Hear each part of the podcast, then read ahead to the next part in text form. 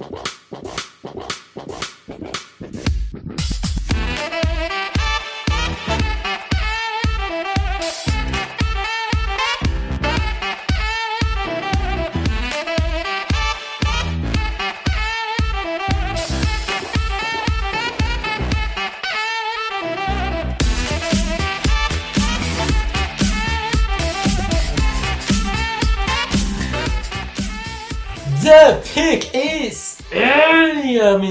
Sejam bem-vindos a mais um podcast do On The Clock. Estamos quase no 200, hein, meu caro Davis? Eu sou Felipe Vieira e... Olá, Davis, diga olá. Olá, meu amigo Felipe Vieira, olá, nosso querido ouvinte. Estamos quase no 200, quem diria, né? Que chegaríamos ao quase 200 já. Muita satisfação em estar com todos e agora, mais do que nunca, focado para é, esperando essa temporada terminar para focar no nosso draft, porque começam a haver mais e mais prospectos e mais coisas interessantes que estão me agradando. Imagina que a gente já tem 193 podcasts abertos e 123 também podcasts fechados. É Fazendo... muita coisa, né, cara? Não... Fazendo uma média aí de uma hora cada um, porque tem alguns que vai ter mais, alguns que vai ter menos. Né? São 197 mais quantos? 193 mais 123. 316 por dia. 316 horas. Isso dá mais ou menos 20 dias, 21 dias ininterruptos de podcasts. Ou vamos dividir por 8, né? 193, 123, dividido por 8, que seriam horas de trabalho, seriam 40 dias de horas de trabalho entendeu? Você pode ficar na nossa querida companhia. Fora os tantos vídeos que também temos, né? Sim. Essa semana não vamos fazer preview porque são só dois jogos, mas semana que vem vamos. É, aliás, até já respondendo uma pergunta, um comentário do Eitaro, que falou da All Rook Team, né? Nós vamos fazer o nosso All Rook Team, votamos na nossa redação. Aliás, falta só Felipe votar, falando nisso. Ah, só falta eu? Vou votar. É. E semana que vem eu e Felipe faremos vídeos sobre é, a, a, seleção de ataque e a seleção de defesa. Show de bola! Então já vou deixar o meu voto aqui enquanto a gente vai gravando. Antes disso, lógico, leitura de comentários. Vamos lá. Dois comentários. O primeiro do Cláudio Pacheco. Olá, amigos. Como prospecto, qual seria a ordem de vocês entre Jordan Love, Mac Jones, Kyle Trask? Um abraço. Essa é uma pergunta complicada de responder, porque passa muito pelo que você está buscando, né? Como o Mac Jones, por exemplo, ele é um quarterback, eu acho mais pronto hoje que o Jordan Love, mas ele tem um teto muito baixo para mim. Ele não vai ser muito mais do que ele já mostrou, sabe? O Jordan Love para mim é o mais talentoso dos três, tá? E o Kyle Trask eu boto para baixo na briga dos três. Então assim, se a gente for falar em talento, eu vou de Jordan Love, Mac Jones e Kyle Trask. É isso. Também estou com você. Agora, se você quer saber assim, a qual é mais pronto para entrar em campo como prospecto, eu acho que o Mac Jones. Sim. talvez até no próximo ano mesmo, assim, mesmo o, o Love tendo um, um ano aí treinando, né? Não sei o quanto que isso vai ser beneficente assim para ele, né? Vai ajudar tanto porque no meio da semana, quanto, quantas repetições que ele deve ter, né? nos treinos. Ah, ele não tá sendo nem QB2, né? Tá sendo é, QB3, né? Exato. Então, assim, tá tudo mental, né? Tudo repetições mentais. É difícil de saber o quanto que para cada pessoa é, age de uma forma diferente, você aprende de forma diferente. Então, é, é difícil de imaginar que tenha sido um ano muito produtivo, assim, proveitoso pro, pro Jordan Love, porque ele não é nem um QB2, então ele não tá nem pegando repetição nenhuma, é bem provável. Então eu fico com o Mac Jones. Se tivesse que entrar amanhã num jogo da NFL, eu ainda iria com o Mac Jones. Mas em termos de talento puro, aí eu, eu fico com o é, Jordan. De potencial, eu fico com o E o Wesley ele faz alguma pergunta. Quem perderá mais com as saídas de Trevor Lawrence, Justin Fields e Mac Jones para o draft? Qual college, qual time do college perderá mais força na posição de QB? E aí ele bota as reposições, né? É, Alabama tem o Bryce Young, Clemson tem o DJ Uyagalelei, e o Ohio State tem o CJ Stroud. Te confesso que eu vi muito pouco do CJ Stroud até agora, mesmo. Uhum. Quatro é, estrelinhas. quatro estrelinhas. Eu acho que quem perde mais aqui é o High State, cara. Ah, pelo, é. pelo, pelo pouco que eu vi do Stroud, quem perde mais é o High State. Porque o Bryce Young, para mim, tem potencial para ser melhor que o Beck Jones, tá? E o, o Iagalelei não vai ser melhor que o Trevor Lawrence para mim, mas mostrou um potencial bem legal. Então, para mim, quem perde mais é o High State. É. E, e eu acho que essa resposta, assim, mesmo se, for, se a gente fosse um pouquinho preguiçoso, né? E quisesse analisar pelo, pela quantidade de estrelas saindo do high school, o único que não é cinco estrelas aqui é o CJ. Né? O Bryce Young era primeiro da classe e o Galilei também é um cara cinco estrelas. É, então, assim, acho que é um, uma resposta que, que dá para dá ficar no J. Stroud. Porque o, Yagalele, ele, mesmo jogando como freshman, ele já mostrou coisas bem interessantes, né? Sim, ele jogou contra o Notre Dame, né? É. Jogou quando o Trevor Lawrence teve Covid. É, lógico, teve o jogo contra o Notre Dame que não saiu como esperado, mas acho que foi uma coisa muito mais de é, o time crescer em relação a, pô, do outro lado lá no Lawrence, é a nossa chance e tudo mais, é. jogar com a faca nos dentes, né? A chance de vencer Clemson e tal porque acho que ele teve um bom jogo até contra o Notre Dame. E o Bryce Young é um cara que eu tenho uma expectativa muito grande também. Então, o CJ Stroud, para mim, é o mais fraco aí dos três, certamente perde mais neste momento, né? Talvez ano que vem a gente já falar, olha o CJ aí, meu amigo. É, isso que eu ia dizer. É, então, como a gente falou isso, com certeza a melhor temporada vai ser do é. CJ Stroud, né? Porque para contrariar tudo que a gente falou e tal. Aí ele pergunta: Spencer Rattler tem semelhanças ao Patrick Mahomes? Sim, o branco do olho. Ah, não, ele tem algumas coisas, como lançar fora da base e tal, que ele, que ele faz e tal, mas vamos lá, é muito, hoje é muito complicado a gente usar qualquer comparação ao Patrick Mahomes, né? É, é. Mesmo o prospecto do Patrick Mahomes é... é... Exato. Se você pegar o prospecto Patrick Mahomes e falar, ah, ele lembra um pouco do Patrick Mahomes, não, não vai ser legal. Vai ser, é. vai estragar a carreira do Patrick Mahomes, porque ele foi comparado com o Patrick. É, do, do Rattler. E Não, então. Você entendeu? É, o é. próprio Patrick Mahomes teria problema ah, tá. comparado com ele mesmo, assim. Ah, sim, entendi. Agora aí uma, uma expectativa muito grande. Assim. Ah, e aí ele pergunta quem é melhor prospecto, Spencer Rattler ou Sam Howell? Cara, eu acho que assim, o Sam Howell tem mais tempo de NCAA, né? Tem dois anos já como titular. Eu confesso que esse ano dele foi, foi aquém do que eu esperava. Eu esperava que a gente tivesse hypando ele nesse momento, dizendo assim, olha, no ano que vem a gente tem o Howell e tal. O Spencer Rattler, para mim, passou pelas dores do crescimento de um primeiro ano né, em, em Oklahoma. Então, assim, se eu te disser que olhando prospecto por prospecto potencial, eu vejo o Spencer Rattler com mais potencial. Eu vejo com mais potencial, é, mas pode ter certeza que ano que vem vão surgir N dúvidas sobre Spencer Rattler. Porque ah. é um cara que ainda tá, tá cru, né? Ele tem os, as ferramentas e tal, mas ele tá cru. Tem muitos momentos que você fala: o que, que o Rattler tá fazendo aqui? O que, que ele leu? E parece que ele, é, a leitura dele pré e pós-snap ainda é uma coisa muito básica do básica, né? Então o Raul tá muito mais preparado, muito mais preparado ah, sim, que o Red nesse, nesse é. quesito. Especialmente mentalmente falando, né? É. E daí entra o fato também do de, de duvidar um pouco do, do caráter de Spencer Rattler, que eu vou ser bem sincero, eu duvido um pouco. Para quem, quem assistiu a QB1 da, da Netflix, acho que vai concordar comigo. Né? Eu concordo com você. Eu tenho, tenho bem minhas dúvidas. Ah, eu sei que ele amadureceu, ficou mais velho e tal, mas eu tenho bastante dúvidas também. Não, não gostava do comportamento dele, especialmente com reserva dele, com os recebedores dele. Achava um tanto quanto arrogante.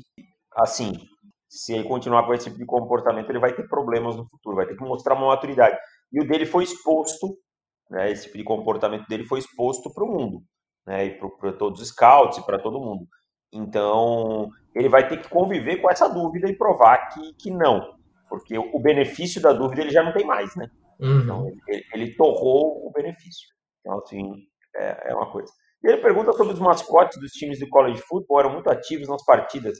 Ah, aí com a pandemia, acho que deixaram os caras de fora, né? Quanto menos gente, melhor, né? É, devem estar tudo no protocolo aí do, da, da Covid. É, do Covid. Mas, sinceramente, eu não tinha reparado tanto assim. Nos, é, eu não sou, um grande, não sou um grande fã de mascote e tal. Eu não, não sou. Eu acho até legal e tal, mas entra, faz sua gracinha e sai. ó, eu estou vendo aqui, ó. Eu procurei mascotes college football Covid. E apareceu aqui notícia do, de um site de Georgia falando que não pode ter o, o Uga, né? O Uga é o, o bulldogzinho é, na sideline e tudo mais. Então deve ter acontecido algo mais, mais parecido com isso. Lógico que é diferente o cachorrinho ali, né? Dos outros dos mascotes que já estão com a máscara. Mas deve ter rolado algo, algo semelhante aí com, a, com o protocolo do Covid para todo mundo. É. Então é isso. Os comentários são esses hoje, querido. Então vamos lá, Davis. Antes disso, Queríamos dizer que Dan Campbell foi oficialmente confirmado como novo head coach. Deu uma entrevista maravilhosa já de cara. Né? Cara, quem está? Meu Deus do céu. Assim, eu tenho plena certeza que numa quarta para um, com ele precisando de um touchdown, ele vai chutar um field goal faltando 3 minutos e 20 segundos para acabar o jogo. Porque foi isso a entrevista dele, assim. Foi, foi um quê de old school. Que, foi um Joe Judge 2.0. Caraca, parecia uma paródia de um Saturday Night Live imitando um treinador old school. Foi exatamente isso, cara. Então, é, cara, que coisa. Eu diria que patética foi essa entrevista coletiva. Achei péssima. É, torcedores dos Lions deveriam estar preocupados porque é mais um ano com um treinador muito parecido com o Matt Patricia, com menos pedigree chegando. Porque quando chegou o Matt Patricia, foi uma coisa assim, ah, tá bom, tentar repetir os Patriots, é, isso não dá certo, é, mas Matt Patricia fez um bom trabalho e tal. É, cara, o que, que o Dan Campbell fez como Tyrants coach, sabe? Ele, é. ele não, não conseguiu desenvolver o Adam Troutman ainda. Então não é como se falar, pô, o Adam Troutman foi, foi excelente na temporada. Não, não chegou nesse ponto. É, acho que o Troutman vem para a segunda temporada muito bem e tal. É, o Jared Cook, tivemos um final de temporada com a galera querendo o Jared Cook fora de New Orleans. Na cabeça, cabeça do Jared Cook. Jared Cook. E é, é um pouco injusto falar, né? Ah, o que ele fez com os Tyrants? É, mas é o que dá pra gente analisar, né?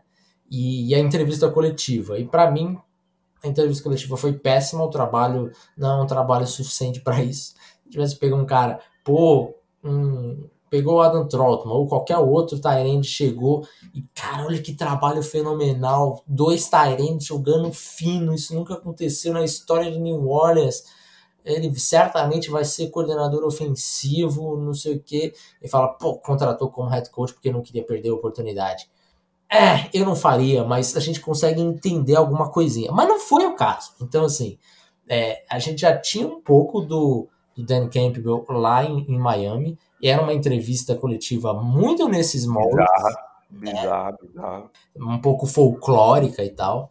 E foi essa entrevista foi exatamente isso, muito folclórica, ele falando de ah, a gente vai bater nos jogadores e quando ele, eles baterem de volta, a gente vai sorrir, se a gente cair, a gente vai levantar e morder a rótula do joelho do cara e quando ele tentar derrubar de novo, a gente vai levantar e morder a outra rótula do joelho. Cara, que coisa patética.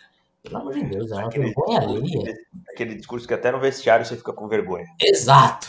Aquele discurso quando você tá assim, antes de entrar no, no, no, no campo, daí você tá lá falando alguma coisa e tal, aí vem um novato empolgado. empolgado falar, agora é o meu momento, deixa eu falar aqui.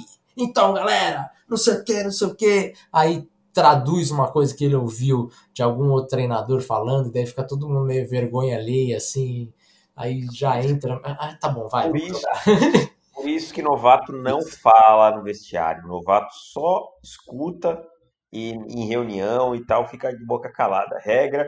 Se você é treinador no Brasil, aplique essa regra que você vai se dar bem. É, ó, eu errei muita coisa na minha vida aí como treinador, mas essa eu acertei. Nunca deixei novato falar. Mas enfim, Dan Campbell confirmado, vamos ver o que, que, vai, que, que vai ser disso. É, contrato relativamente longo, né? Seis anos, que coisa esquisita também. Seis anos para Dan Campbell. Aposto em três. E, e, e só três porque foi seis. É, vai chegar no segundo ano já, tipo, é, dava para demitir, né? Segundo pro terceiro, mas vamos ter que segurar mais esse ano, ver o que acontece. Aí o terceiro não vai ser legal, vai acabar demitindo. Ganha cinco jogos de novo. É, eu, imagino que vai ser esse o caminho aí de Dan Campbell. Vamos Se eu sou o Matt Stafford, eu peço pra ser trocado. Eu também. Eu também. É, eu, eu acho que o, o Matt Stafford não joga mais em Detroit. Eu, eu, eu também tenho esse filho. É, o Matt Stafford não, não tem como ele passar por outra reconstrução. É diferente, é. por exemplo, da situação do Matt Ryan, que tem um time ao redor, sabe? É, ah, precisa ajustar coisas nos, no, nos Falcons? Claro que precisa. É, mas você trouxe um treinador que, que vem com uma bagagem boa do seu último trabalho, promissora, que tem os elementos que parecem ser, ser o, que, o que fez o Matt Ryan ter o melhor momento da sua carreira. Você tem no seu elenco Julio Jones, você tem é, Calvin Ridley, você tem Dion Jones, você tem Grady Jarrett, você tem uma base. Olha para os Lions, cara, é um desespero, entendeu? É um desespero. E o Stafford tem 32 anos, vai fazer, tá prestes a completar 33, sabe? Então ele vai ficar mais um ano de limbo. Ah, e aí tem problema de cap? Tem. Mas assim, ó, se negociar trocar ele, por exemplo, depois do dia 6 de ah, dia 1 de junho, é, dá para dividir esse dead cap e tal, né? Dá para Ah, não, ainda fica pesado. É, melhor trocar ele antes. Aí fica 19 de dead cap. Mas reestrutura, tenta fazer alguma coisa, cara. Mas pede para sair para para arrumar um, um, novo time e ter uma, uma chance na carreira, pelo menos. É, eu acho que vai sair, até porque o novo, o novo general manager, Brad Holmes, chegou agora em Detroit eu tava estudando mais sobre cada. Tá fazendo barulho, tá? Só para te avisar, porque depois senão você vai ter problema para tirar. É, eu acho que ele vai, vai ser trocado. Eu tava acompanhando mais o Brad Holmes, né? Até pelo para conhecer um pouco mais cada GM novo. E o Brad Holmes tá tentando ficar parado. não, não, agora pegou só o finalzinho. Tá. E na entrevista com o Brad Holmes para a GM, ele falou que tinha um plano a, a bold plan, a bold strategy plan, né? É um plano ousado aí pro, pro Brad Holmes. E eu acho que esse plano ousado envolve uma troca do, do Stafford. Porque é aquilo que a gente falou, cara. A gente olha o time do, dos Lions e não tem muita coisa para pensar assim de ah, a gente tem um time suficiente para competir. Tem que renovar com o Kenny daí ainda, né? Tem. Ou a gente tem um time é, suficiente que a gente consegue trocar alguns jogadores. É, muitos jogadores e fazer um. Não tem muita coisa, então você tem que aproveitar o pouco que você tem. Eu acho que um dos poucos ativos que os Lions têm de fato, né, é, é o Stafford. E numa um ano horroroso para quem precisa de quarterback, né? Porque tem vários times precisando. É, eu acho que os Lions vão acabar fazendo isso porque não tem como ver os Lions se tornando competitivos nos próximos dois anos. Acho é. muito improvável isso acontecer. Então, acho Agora, que a solução é, é trocar o Stafford e, e começar o rebuild. É, imagina que eu estava olhando um cenário aqui, né? Já pensou se os Jets dão a dois pelo Matt Stafford? Não, não, não. Isso Já não pensou? Existe. Não, não. Peraí, peraí, peraí. Você tem que entender o que eu tô falando. Eu não tô dizendo que eu faria. Tá. Tá. Mas vamos lá, nós estamos falando de uma franquia chamada New York Jets, que a gente sabe que tem as suas loucuras, né? E nós estamos falando de draft da NFL onde tudo acontece, né? Sim. É, mas eu estava dando, tentando rastrear aqui é, times que talvez pudessem ir atrás do Stafford. É, não acho também que os Jets vão fazer isso, só joguei, joguei a, a, a hipótese, porque em termos de. Até, até duas semanas atrás todo mundo ria quando falava que o Watson ia ser, podia ser trocado, né? Então. Eu não parei tem... porque. É, acho que. Não, não, eu digo assim. É, é, falando de draft de NFL e troca. É, a gente nunca sabe, de fato. Nunca sabe. Talvez São Francisco pudesse ter um interesse no Stafford. São Francisco, para mim, seria o destino perfeito para o Stafford ir para São Francisco. É. Talvez o Dallas Cowboys, se não renovar com o, Posso falar um Bom. time que eu não estava pensando até semana passada, mas comecei a pensar? Carolina Panthers. Carolina, Washington. Wash- Washington. Washington, pode acontecer.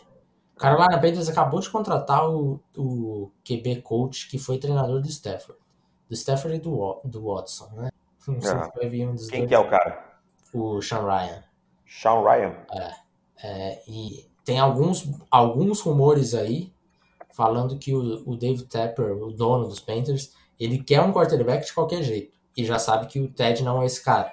Então, eu não duvido nada de um movimento agressivo dos Panthers, até um pouco errado, eu diria, investindo mais do que deveria, caso seja o Stafford o, o cara, né?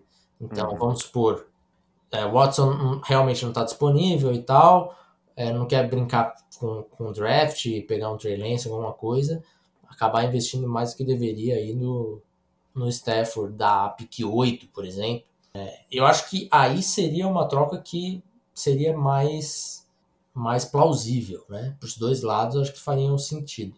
É, aí eu acho que, que os Lions acabariam saindo vitoriosos nessa troca, mas eu acho que é possível. É, Ó, peraí, quer- peraí, que eu acabei de ler um tweet aqui, ó. Hum, do, Boomer- sobre o Arthur Smith. Não, sobre o Matt Stafford. Ah, Boomer tá Es- tá Esiason, da CBS Sports, no futuro de Matt Stafford em Detroit. Abre aspas. Ele quer sair.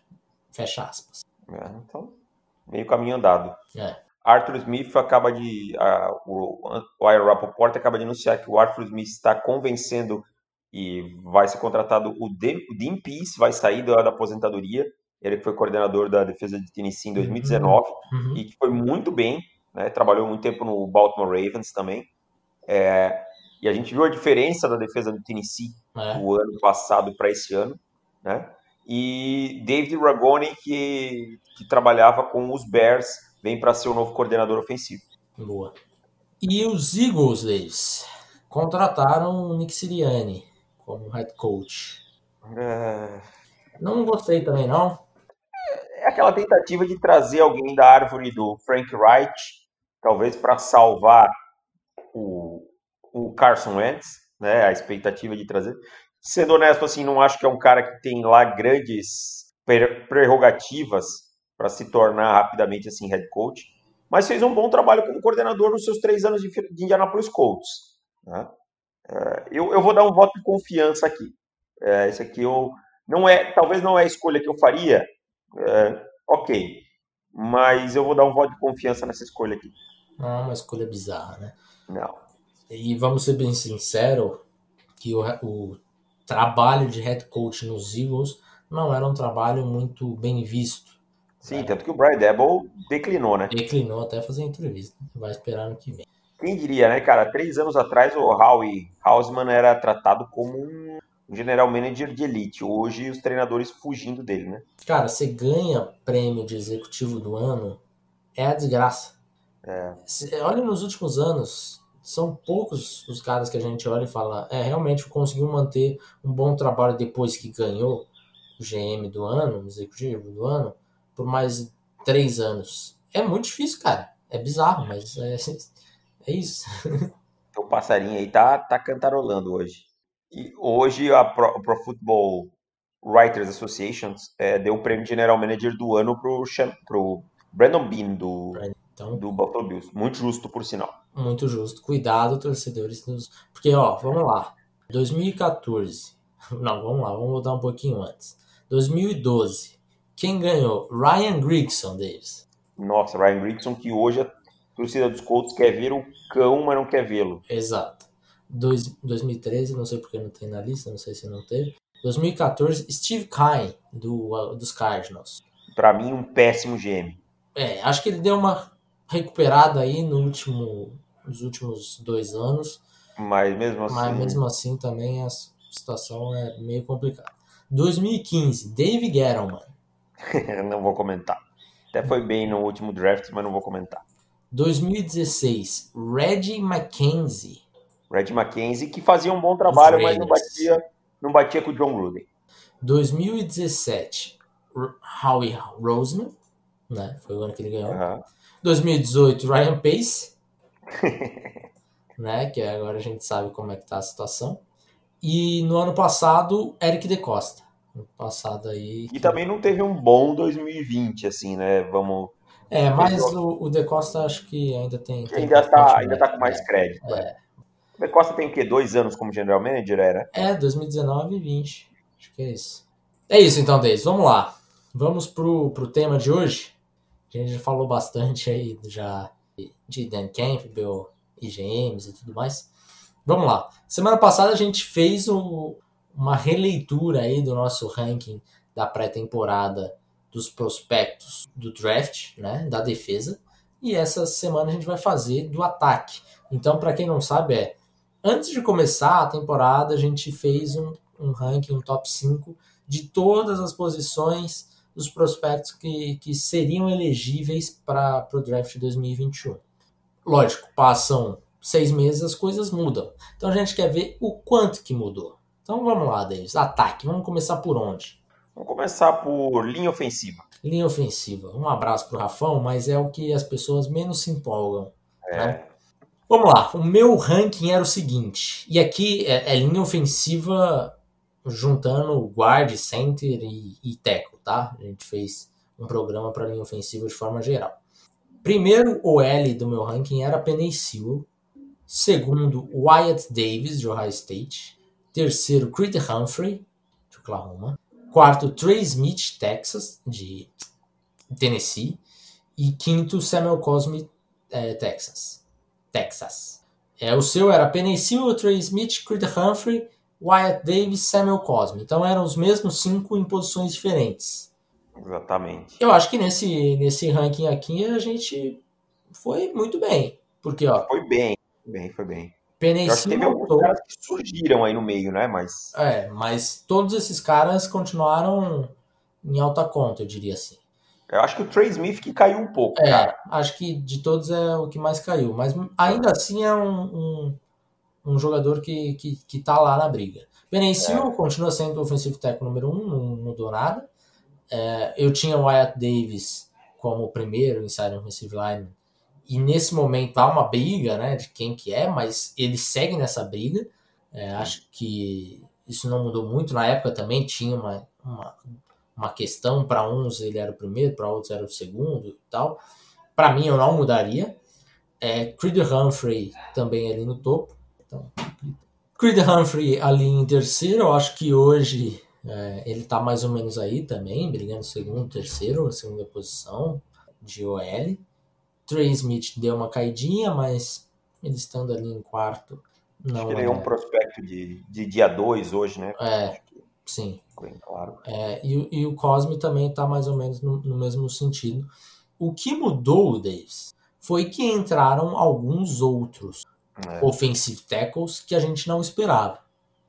O Rashawn Slater, por exemplo, é um cara que ele não jogou, né? Deu opt-out da temporada, mas quando a gente voltou no tape dele, ele é um cara que mostrou uma versatilidade muito grande para jogar tanto como guard como tackle e, e, e deveria estar na, poderia estar na lista, na verdade. Deixa eu te perguntar, você lembra de ter visto o Slater? Uh-uh. Eu fui ver depois que teve um certo buzz. É, eu acho que foi isso que aconteceu. Eu não lembro de ter É. visto ele. Eu acho que a gente chegou a ver um ou outro jogo, mas não, não, não tinha chamado atenção e tal. Aí começou a pintar o buzz e a gente foi, falar, foi dar uma olhada. É, o buzz que a gente fala é o seguinte: ah, os analistas lá de fora acabam ouvindo conversas de dentro da NFL, né, dos scouts, e jogam para mídia: ó, os times estão de olho em tal jogador. E aí a gente vai, vai dar uma olhada também. Que não dá também para sair olhando todos sem exceção, porque senão você não consegue é, produzir. Outro nome que apareceu é um que você gosta muito, né? Que é o Alaya Vera Tucker, né? Sim, sim, eu gosto bastante. É, aí tem a, uma dúvida, né? Se vai jogar de por dentro, se vai jogar como tackle. Eu acho que estão vendo mais ele como guard mesmo. É, e ele é um, um júnior, né? Então a gente não tinha visto muita coisa, até por ele ser júnior. É, e realmente surgiu. Outro, Christian Darius Sol, que também é senior. É outro que a gente não, não tinha. Esse menos do que o Slater, esse eu, eu não lembro é, de ter nada assim na época.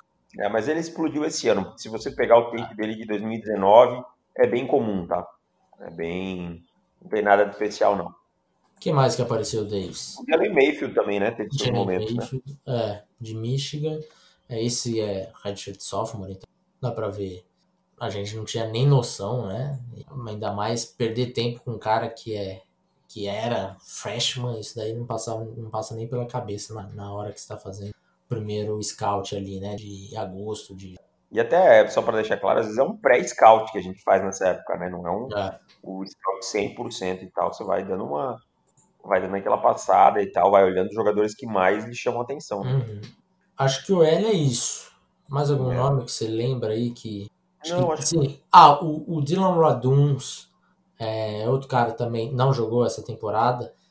Eu cheguei, eu cheguei a ter, a ter olhado ele e tal achava que ele estava abaixo do Cosme no momento ali, acabou não entrando. Eu acho que eu falei dele como menção honrosa na, falou, falou sim. na época. É, acabou aparecendo mais alguns outros aí. Até com uma classe bem, bem gostosinha, né?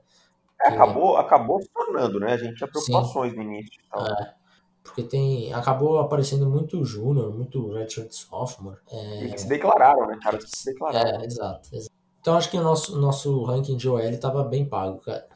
Não, tava bom. Tava, legal. Bom, tava bom. Wide receivers, vamos lá. Não, vamos para Tyrande primeiro. Tyrande, tá bom, tá bom. Vamos lá, o meu ranking. Primeiro, Kyle Pitts. Segundo, Pat Fryermuth. Terceiro, Brevin Jordan. Quarto, Charlie Kohler. O quinto, Jeremy Rucker. O seu ranking era o seguinte: Pat Fryermuth em primeiro, Kyle Pitts em segundo, Brevin Jordan em terceiro, Charlie Collar em quarto e o Matt Bushman em quinto. É, esse aqui tem algumas coisinhas é, para a gente falar. O Charlie Collar e o Jeremy Hutker, eles voltaram, né, é. vão, vão, vão voltar para a universidade, ou seja, não vão jogar, não vão para o draft agora. Uhum. É, e o Matt Bushman não jogou por lesão, tá? Uhum. Machucou na pré-temporada, um, um pouco antes aí da estreia na temporada. Perdeu o, o grande ano de Zach Wilson, né? E então cai muito a cotação dele e acaba saindo da lista. Mas eu acho que aí, entre os três primeiros, eu acho que, claro, teve a explosão do Pitts e hoje é um incontestável, né? Uhum. Mas de resto ficou meio por ali, né? Pitts, Frymouth e Jordan, é, né? É isso, meu top 3 acho que tá perfeito. Tá bem claro, né? com, né? Com, modéstia à parte, mas acho que é isso aí. Pitts primeiro, Frymouth segundo, Brevin Jordan em terceiro. E a gente falou isso, eu lembro muito bem que a gente falou naquele podcast, que era tem esses três e tem um, um buraco, um gap muito grande para a sequência. e segue, assim, tá? Segue, exatamente, exatamente. É, eu lembro que eu falei assim, ó, acho que nós dois falamos, porque era Kyle Pitts e Frymouth muito próximos. É, você tinha o, o, Baby Gronk um pouquinho na frente, em primeiro, mas eram os dois muito na frente. Primeira prateleira, segunda prateleira isolado era o Brevin Jordan.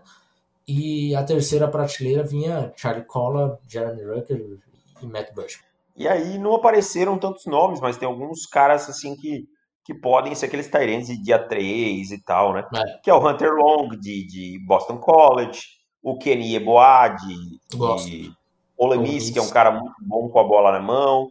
O Tommy Tremble de Notre Dame acabou ganhando destaque com um bom ano de, de Notre Dame mas todos os jogadores assim que estão é, realmente um passo abaixo. Hoje eu diria que são três prateleiras, né? Kyle Pitts, e aí acho que ainda dá para colocar o Firemouth ali na prateleira, apesar do Pitts estar realmente acima, tá?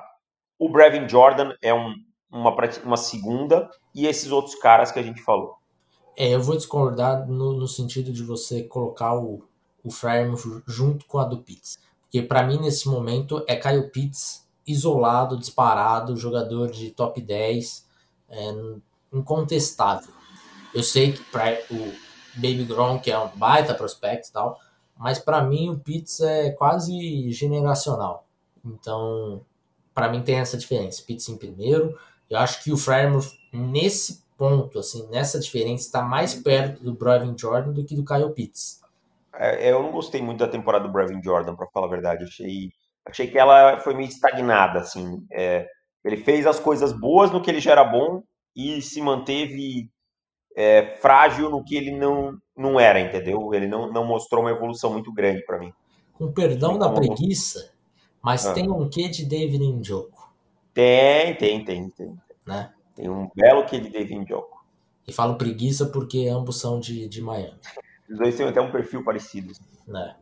Então, Tyrande é isso. Vamos para running back, então. Deixar o. O meu ranking: primeiro, Travis Etienne. Segundo, Najee Harris. Terceiro, Johnny Brown. Quarto, Chuba Hubbard. Quinto, Kenneth Gainwell. O seu ranking: primeiro, Travis Etienne, Najee Harris. Chuba Hubbard em terceiro, Johnny Brown em quarto e Kenneth Gainwell em quinto. Então aí os mesmos cinco é, inverteu aí o, o, terceiro com o quarto, que é o, o Johnny Brown e o Chuba Hubbard. Johnny Brown teve uma, uma lesão que não se sabe se ele volta a jogar futebol provável. É bem, bem improvável que não volte. Então tira ele da lista.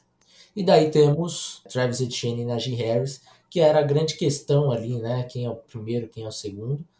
Hoje, acho que o Najee Harris ganhou esse, esse, essa briga aí em cima do Travis Etienne, que a temporada do Etienne foi bem decepcionante.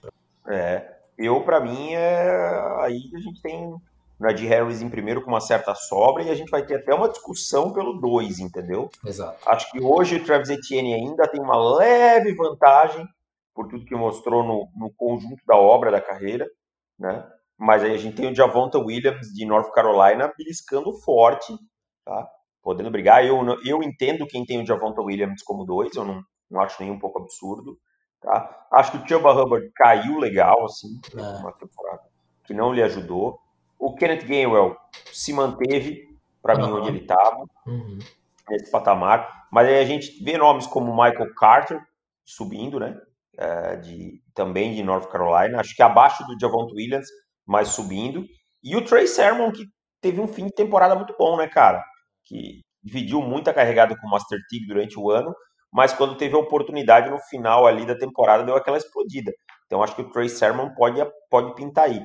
É um cara que é, que é bom recebendo bolas e tal. É, eu não me espantaria do Trey Sermon não aparecer antes de alguns nomes mais falados. É, eu também não, eu gosto bastante dele. E é, como a gente tem falado já desde o começo, é uma classe que não empolga tanto. Talvez a gente até tenha bastante nomes ali para dia 3, né? É, tem bastante jogador, mais ou menos. Tem o Jared Patterson, que não citou também, de Buffalo, que teve uma temporada inacreditável. Então, assim, tem alguns nomes que são interessantes para dia 3, mas ali de primeira rodada é o Najee Harris e só, e depende de qual time, né? Porque não é um, um cara que se fala, pô, é, não dá para ficar passando muito tempo. Acho que você estando em 30, na 32 posição, você não precisar tanto de um running back, não precisar de um running back, eu acho que dá para passar tranquilamente. Então não é esse talento que, ah, não, tem que pegar na primeira rodada, sei que running back, não sei o que, blá, blá, blá. eu acho que é um talento que dá para você, dá para evitar você pegar caso você não, não tenha necessidade. E aí temos o, o Travis Etienne, que para mim caiu bastante, é, acho que é a grande decepção dessa, temporada na posição. É lógico, não caiu a ponto de ah, o cara tá fora do, do dia 2, coisa do tipo. Mas eu esperava ele garantindo uma posição ali de repente no top 20 do draft. E não foi isso que aconteceu, ele deu um passo para trás, é, teve alguns pontos que para mim foram prejudiciais a, a diminuição do peso dele. Ele falou que começou a jogar com 195 libras, que quis fazer isso. É, no começo da temporada, hoje esse movimento é, também. Cara, no começo da temporada, quando saiu essa notícia, eu acho que eu trouxe aqui no podcast, falei, cara, por que, que o Travis Etienne tá fazendo isso? Isso não é positivo. Se, se tem alguma coisa que o Travis Etienne precisava, é ganhar mais umas 5 librazinhas ali, garantir é, o, o, seu estilo de jogo tal, e, e um pouquinho mais pesado. De fato, não foi, não foi positivo, o conselho que deram para ele não foi bom. É, wide receivers? Que... Vamos wide receivers, vamos lá. Tá, wide receiver. O meu ranking era Jamar Chase primeiro, Rashad Bateman em segundo, Rondell Moore em terceiro, Jalen Waddell em quarto, Devonta Smith em quinto. O seu ranking era Jamar Chase em primeiro, Rondell Moore em segundo, Devonta Smith em terceiro, Rashad Bateman em quarto e Jalen Waddell em quinto. Os mesmos cinco em posições diferentes acho que seguem os cinco sendo os principais. É. Mas eu te digo assim, é, olha que situação incrível. O Rondale Moore jogou quanto? Três partidas na temporada? Foram três, né? Três, é. Três ou quatro, não me lembro. E o Jalen Arrow jogou as, o mesmo número, três ou quatro também, quatro Arrow. O Jalen Arrow em quatro partidas conseguiu, conseguiu subir o estoque dele e provar né, que ele é um jogador é, para você escolher alto. O Rashad, o Rondale Moore a gente segue com dúvidas. Tá? E não porque ele mostrou em campo, mas é porque ele já vem de uma outra temporada com lesão. Uhum. Então, ele perdeu muito tempo. A gente não sabe qual é essa lesão que ele teve. Né? Ninguém. É, Purdue tratou isso muito mal. É, só dizia que ele estava lesionado, que ele estava fora e tal. Então, assim, ele entrou, ele foi bem, jogou, principalmente contra a Minnesota, ele teve um grande jogo na estreia, mas eu acho que ele não conseguiu sanar as dúvidas. E, e é incrível isso, cara, como dois prospectos com o mesmo número de jogos, um é, deu um salto e o outro a gente continua com várias dúvidas. Rondell Moore vai ser um dos prospectos mais difíceis de, de fazer avaliação nesse draft.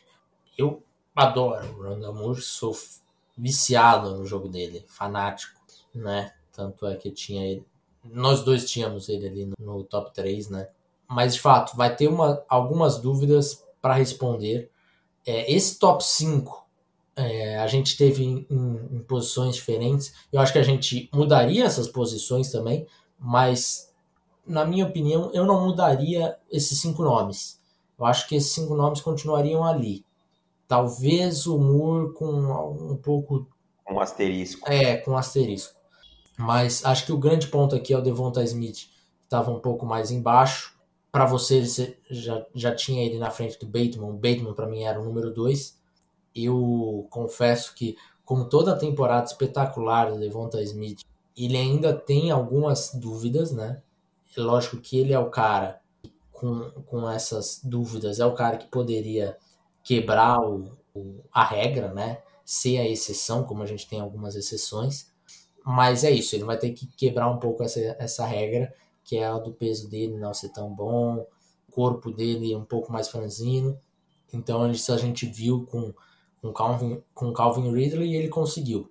Acho que o Devonta Smith vai mais ou menos por um caminho semelhante, mas a gente tem que lembrar também que aquela classe de Calvin Ridley era basicamente Calvin Ridley, DJ Moore e o Sutton. E o Sutton. Eram os três, e daí acho que tinha um, espaço grande para sequência. Acho que até a briga ficava mais entre os dois, né? Ah, sim, o Sutton ele era um passinho atrás. É, um passinho atrás. A, a, a primeira prateleira era Mori e, Ridley. E daí... a gente gostava mais do Sutton que a média, para falar a verdade. É, talvez. E, e ali, tanto o Moore quanto o Calvin Ridley, acho que nem os Panthers nem os Falcons estão decepcionados com quem eles draftaram, né? Porque os dois foram bastante produtivos. Então acho que vai ser uma situação um pouco parecida com isso, sabe? É, e daí eu acho que é curioso, porque eu vejo o Jamar Chase um pouco semelhante com o DJ Moore, no sentido de é um cara que vai conseguir ganhar bastante ar depois da recepção, tem um pouco de problema com separação, apesar de, de ser muito bom. E eu acho que ele é um pouco semelhante com o Moore. Acho o Jamar Chase muito mais prospecto do que o Moore era, mas acho um pouco é, comparável. E o, e o Devonta Smith também muito comparável com, com o Calvin Ridley. É, eu não sei até que ponto que o Devonta Smith vai ser o meu. Se vai ser o 2, se vai ser o 3, se vai ser o 4, se vai ser o 5, porque nesse momento eu vejo que os, é, essas, todas essas posições estão em aberto. Eu também acho. E a gente não vai falar aqui agora porque a gente não terminou a avaliação desses caras, né? A gente vai Mas terminar depois de lá para março. Eu não acho que o Devonta Smith é, pule muito na frente e tal, mas as pessoas precisam é. entender o que quando a gente quer falar isso. Ah, mas ele ganhou o Heisman, ele teve não sei quantas mil jardas. Meu amigo, o Heisman podia ter sido ganho pelo Kyle Trask, entendeu? Isso não quer dizer, tá? É, ah, mas ele foi o primeiro wide receiver desde 91 a ganhar o Heisman. O wide receiver que ganhou o Heisman em 91 é o Desmond Howard. Ele teve uma temporada de 750 jardas. Tá? Ele virou basicamente um retornador. Eu não estou dizendo que isso vai acontecer com o Devonta Smith, mas isso não é argumento suficiente para querer empurrar a goela abaixo que ele tem que ser o wide receiver número um, ou mesmo dois da classe. A gente está falando aqui de traduzir o jogo do college para a NFL. Quando eu pego o Jalen Warren em campo com ele no começo do ano, nas quatro partidas em que eles atuaram juntos, o Arrow tinha mais jardas que ele. É que ele virou o ponto focal desse ataque. Fez muito bem? Fez. Fez de maneira excepcional. Mas será que se o Arrow tivesse em campo, ele teria esse target share gigantesco que ele teve? Não teria, não teria. Provavelmente não, entendeu? Provavelmente não. Então, assim, a gente tem que pesar, mensurar todas essas coisas. Eu acho, a minha perspectiva hoje para o Devonta Smith é um jogador de primeira rodada, é um jogador que eu gosto bastante, é um jogador, uma escolha muito segura, sabe? É uma escolha segura do ponto de vista de um cara que vai produzir, mas eu olho para ele e eu não vejo um wide receiver número um. Como hoje eu olho para trás e digo que a gente errou no processo no Marquise Brown. Uhum. Tá? Que eu não vejo o Marquise Brown se tornando um wide receiver 1 na NFL. Entende?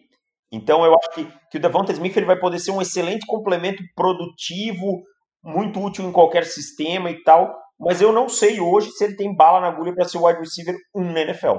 Essa é a verdade. Vamos lá, Devonta Smith, a gente não sabe se ele vai ser o nosso wide 2, 3, 4 ou 5.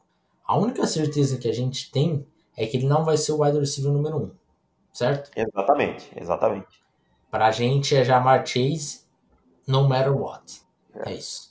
Ah, não, isso, isso sim. E quero destacar um nome que a gente não falou, botar uma menção honrosa, um cara que cresceu. O Cris Olave estaria nessa lista aí, provavelmente nessa briga, se ele não, se ele não tivesse voltado para o. Mas Terrace Marshall Jr. de LSU é, é um jogador interessantíssimo. É verdade. O Chris Olave a gente citou nas menções honrosas, que eu lembro. Agora o Marshall não, não chegou nem perto é, disso, de fato.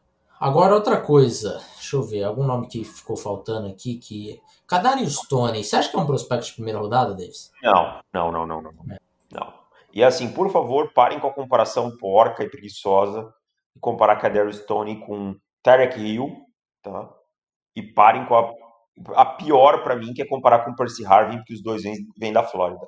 Por favor, tá? Adoro o Kadarius Stone e acho que ele vai ser um cara bem produtivo na NFL, mas peguem leve aí porque são dois bichos diferentes.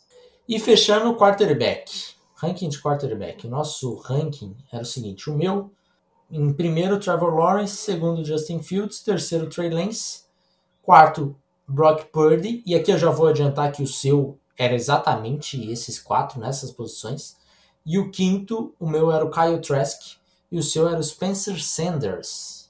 Que nenhum voltou, o Spencer Sanders se machucou, só jogou três partidas, né? E o. E o Brock Purdy teve uma temporada que, Jesus amado.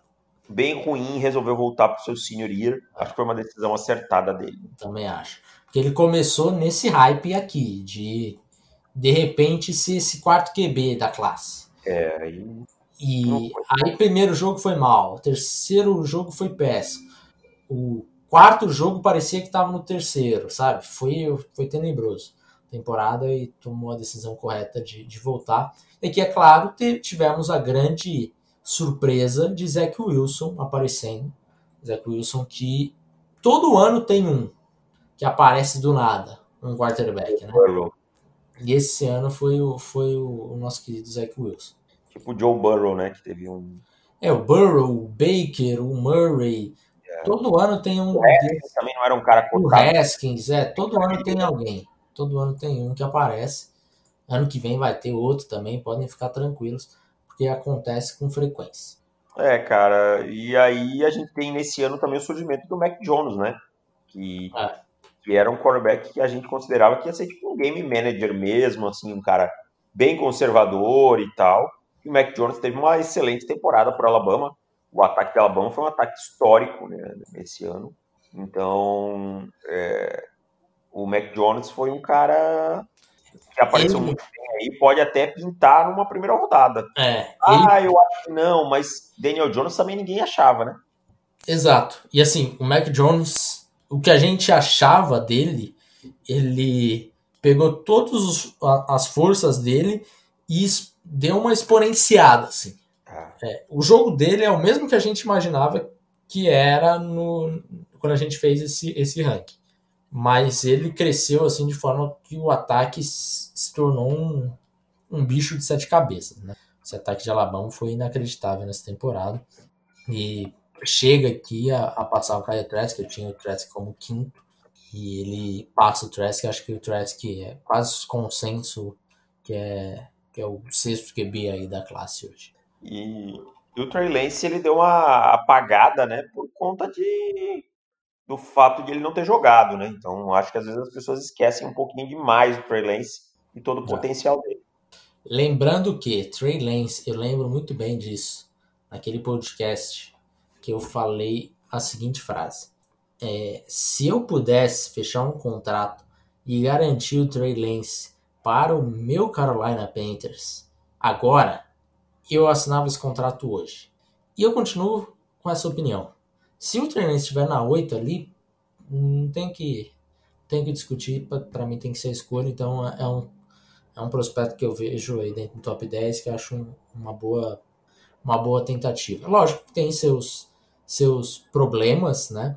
Tem seus riscos e acho que ele é um cara com bastante risco a correr, mas eu acho que compensa porque tem as ferramentas que dá para trabalhar bem. Sim. Também concordo. Fechamos, meu caro? Fechamos, é isso, né? 55 pra... minutos de podcast já. Deu para a gente falar um pouquinho de tudo. Teve algumas mudanças, mas acho que a classe de, do lado ofensivo da bola mudou menos do que a do lado é. defensivo. De falar que é essa, esse nosso ranking aqui, olhando, estou bastante orgulhoso do que do trabalho que nós fizemos, porque tivemos poucas mudanças. Assim, no topo, no top 3 ali, ah, o running back número 1 mudou, e é basicamente isso, assim, ah, o fulano se machucou e tem que voltar, ou se machucou sério, que foi o caso do Johnny Brown. É. é mais ou menos isso. Tivemos poucos erros de ponto. Pô, esse cara aqui que a gente tinha muito alto não jogou nada. Virou uma bomba, né? É. Não, tá, foi bom, foi bom. Foi bom. Então é isso, meu caro. Voltamos semana que vem, terça-feira, se você for assinante. Se você não for, vire um assinante. É, temos aí o um plano anual para você já garantir o seu guia do draft. Aí você fica, passa o ano inteiro com a gente e ainda leva, leva o guia por menos de, de 13 reais por mês. Um abraço para todo mundo, até mais e tchau. Valeu e tchau.